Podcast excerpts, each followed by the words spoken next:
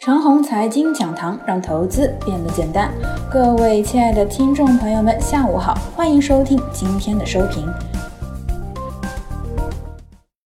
这行情绝不悲观，但是呢，也不能过分吹捧。眼前股市如此活跃，在十年中啊，能有几年会如此呢？估计啊，都不到四成。所以说啊，悲观是没有必要的。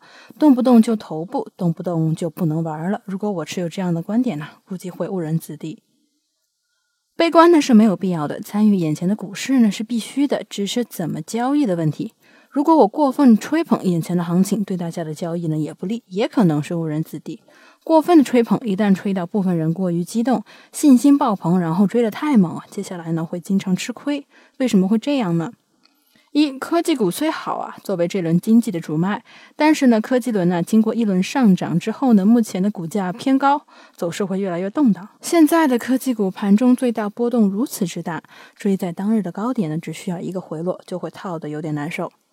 春节后三周的科技股涨势啊，就和二傻子一样，途中啊少有回头的动作，只要敢追呢，利润便滚滚而来。接下来的科技股啊，至少在一个月内呢不会如此了。如果真想疯呢，等到四月中旬估计才有可能。弄明白这一点之后啊，科技股的操作呢，只能是大跌的时候啊回补一些仓位，猛冲的时候呢减一些仓位，中长线仓呢底仓不动。个人呢，科技股中长线底仓三分之二，持有一年半有余，三分之一呢是浮动仓位。昨天呢开盘略有回补，经过昨天和今天上午的上涨啊，个人的浮动仓呢就逐步卖出了，只能这么干，利润啊才会落到实处。二，主板传统股的价格呢是便宜的，但是啊，并非是这几年的经济周期的主风格。从二零一九年算起啊，无论何时追高主板个股呢，最后都是小悲剧收场。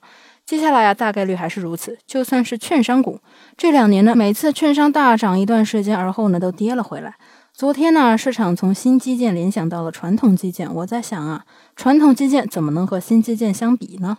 本次的公共卫生事件啊，的确导致了经济压力较大，有启动基建拉动经济的可能。不过啊，我的观点很简单，这一块呢是没有决心的。眼前经济压力大，的确会豪言壮志要启动多少万亿的基建项目。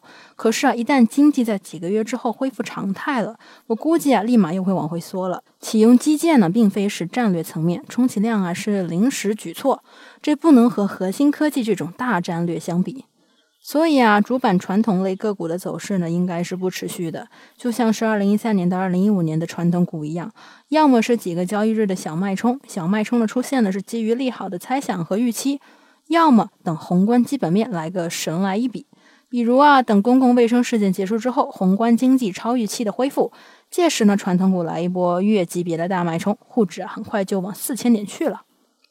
分析下来呢，主板传统的操作方式应该是这样的。短线上呢，看到底部可以去潜伏，持续涨几天就可以出货了。如果你在板块性暴涨的那一天去追这些传统股啊，我估计不会有好的利润。中线上呢，要看宏观经济的苗头，如果出现神来之笔呢，可以做大波段。长线上啊，做主板传统股啊是不可以的。三，从沪指的形态来看呢，我感觉啊，接下来大概率是磨一段时间三千点，以三千点为中心上下乱窜至少一个月吧。一个月后呢，往上走目标应该很高。至于乱窜一个月往下走的情况呢，我考都不考虑。真要这样走啊，亏了也就亏了吧。